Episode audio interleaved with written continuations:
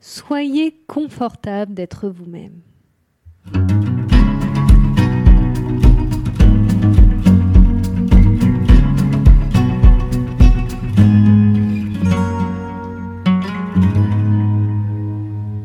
Bonjour à tous, je suis Eva Ledemé, spécialiste en gestion du stress et des émotions et je vous partage ici mes conseils bien-être et de santé psychologique.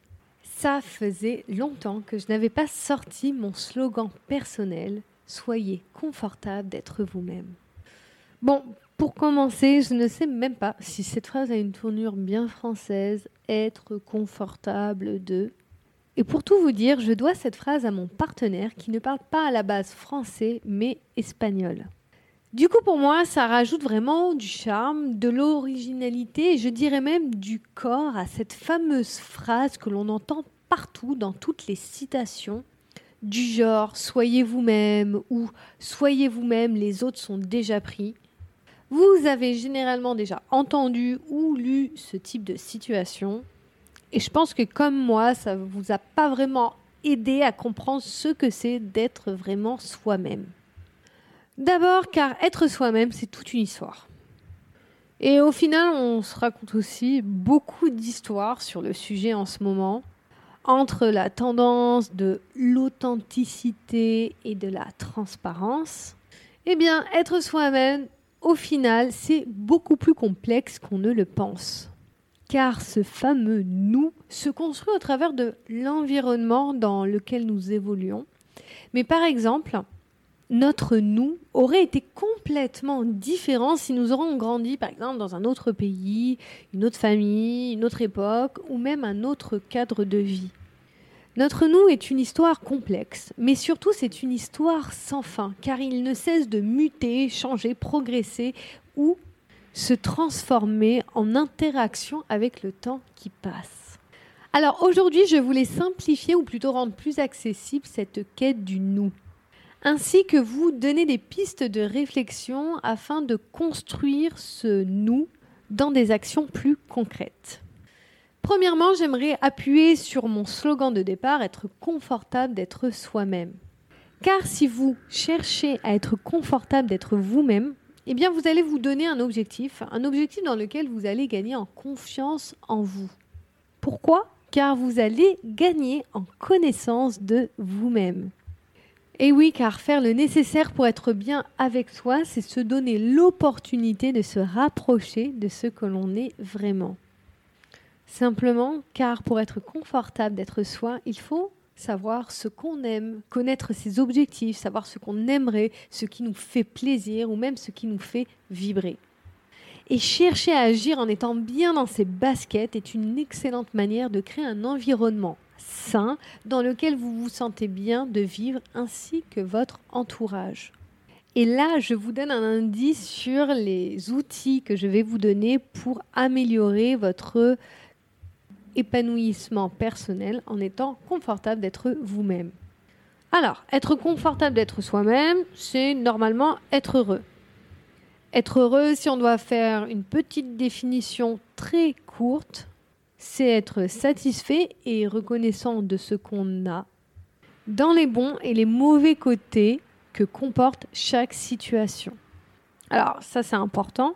Être satisfait ou être heureux, ce n'est pas voir que le positif, c'est savoir traiter le positif et le négatif et à, et à y arriver, pardon, à trouver de la satisfaction malgré tout mais c'est aussi être conscient de ce que nous avons à améliorer, de ce qui vaut le coup pour nous de travailler. Être soi, c'est aussi faire le nécessaire pour être heureux. Donner du sens à son existence, même si c'est un tout petit sens. Pas besoin de rêve à la Michael Jackson pour donner du sens à sa vie ou se sentir heureux. Car au final, c'est simplement agir chaque jour pour être heureux d'être soi.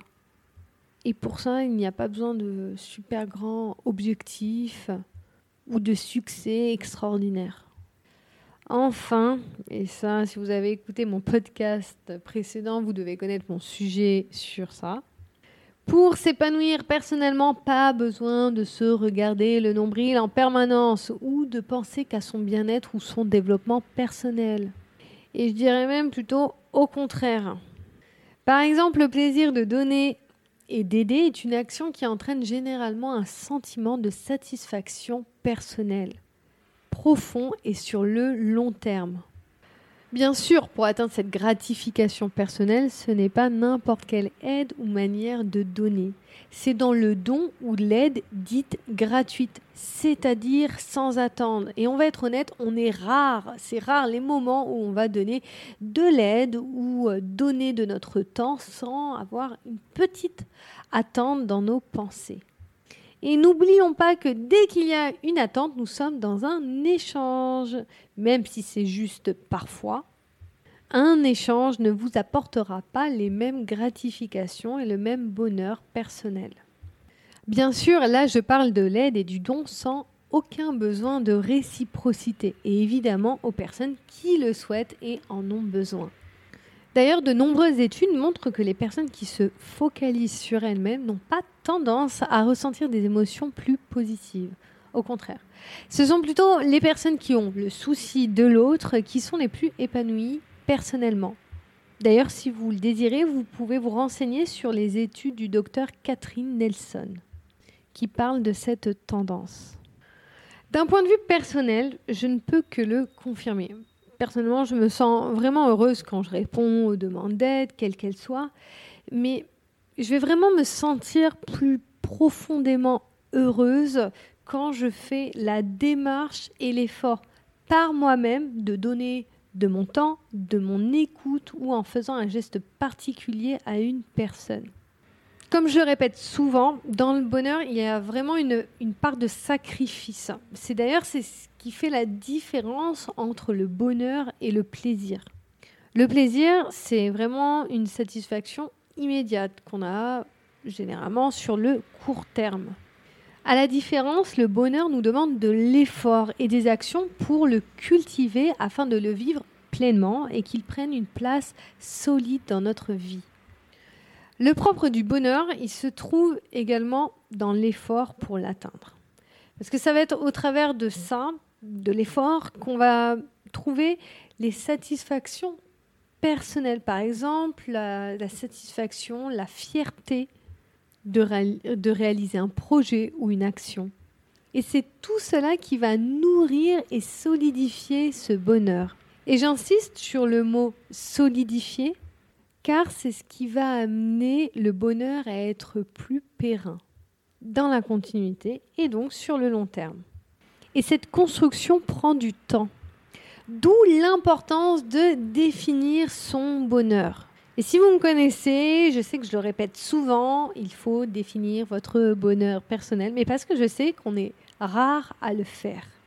Pourtant, vous en avez vraiment besoin parce que c'est ce qui va vous permettre de prendre conscience et de choisir les sacrifices qui valent le coup pour vous et la construction et donc la réalisation de votre bonheur. Et c'est aussi ce qui va vous aider à avoir le courage de sauter les différents obstacles qui font partie de la vie et qu'on traverse au final tous. Et j'ai vraiment envie d'appuyer là-dessus parce que faire le nécessaire pour être heureux ne peut pas passer que par soi. On ne peut pas être heureux qu'en ayant une vision individuelle de son bonheur. N'oublions pas que nous sommes des êtres humains et que les êtres humains sont des êtres sociaux. Nous sommes réellement conçus pour prendre soin des membres de notre famille, de nos proches, de travailler en équipe, d'interagir dans le respect, l'entraide, avoir des actions de générosité. Et c'est d'ailleurs ces actions qui, euh, qui vont nous aider à créer des liens et des amitiés. Alors soyez confortable d'être vous-même. Et eh bien peut-être qu'au travers de cela, vous allez inspirer les autres à faire de même, et eux aussi à leur manière. Je pense que c'est un objectif qui pourrait donner plus d'humanité à notre monde, et je pense que vous serez un peu d'accord avec moi sur le fait qu'un peu plus d'humanité dans notre, notre monde ne peut que faire du bien. Et n'oubliez pas, le bonheur est contagieux. Le bonheur est inspirant et motivant. Donc vous ne serez que gagnant à le travailler de cette manière. Merci à tous de votre écoute. À nouveau, c'est un plaisir de partager sur ce sujet avec vous. Vous pouvez trouver tous mes articles, euh, vidéos, etc. en tapant Eva Le Demé, que ce soit sur LinkedIn, Instagram, Facebook, mais aussi vous pouvez retrouver mes posts, infographies, en illustration et je sais que ça peut vous aider et souvent ils sont un peu plus sur Instagram et Facebook. Je vous dis à bientôt. N'hésitez pas à me contacter si vous avez des questions sur mes accompagnements par message et à vous abonner à ma chaîne.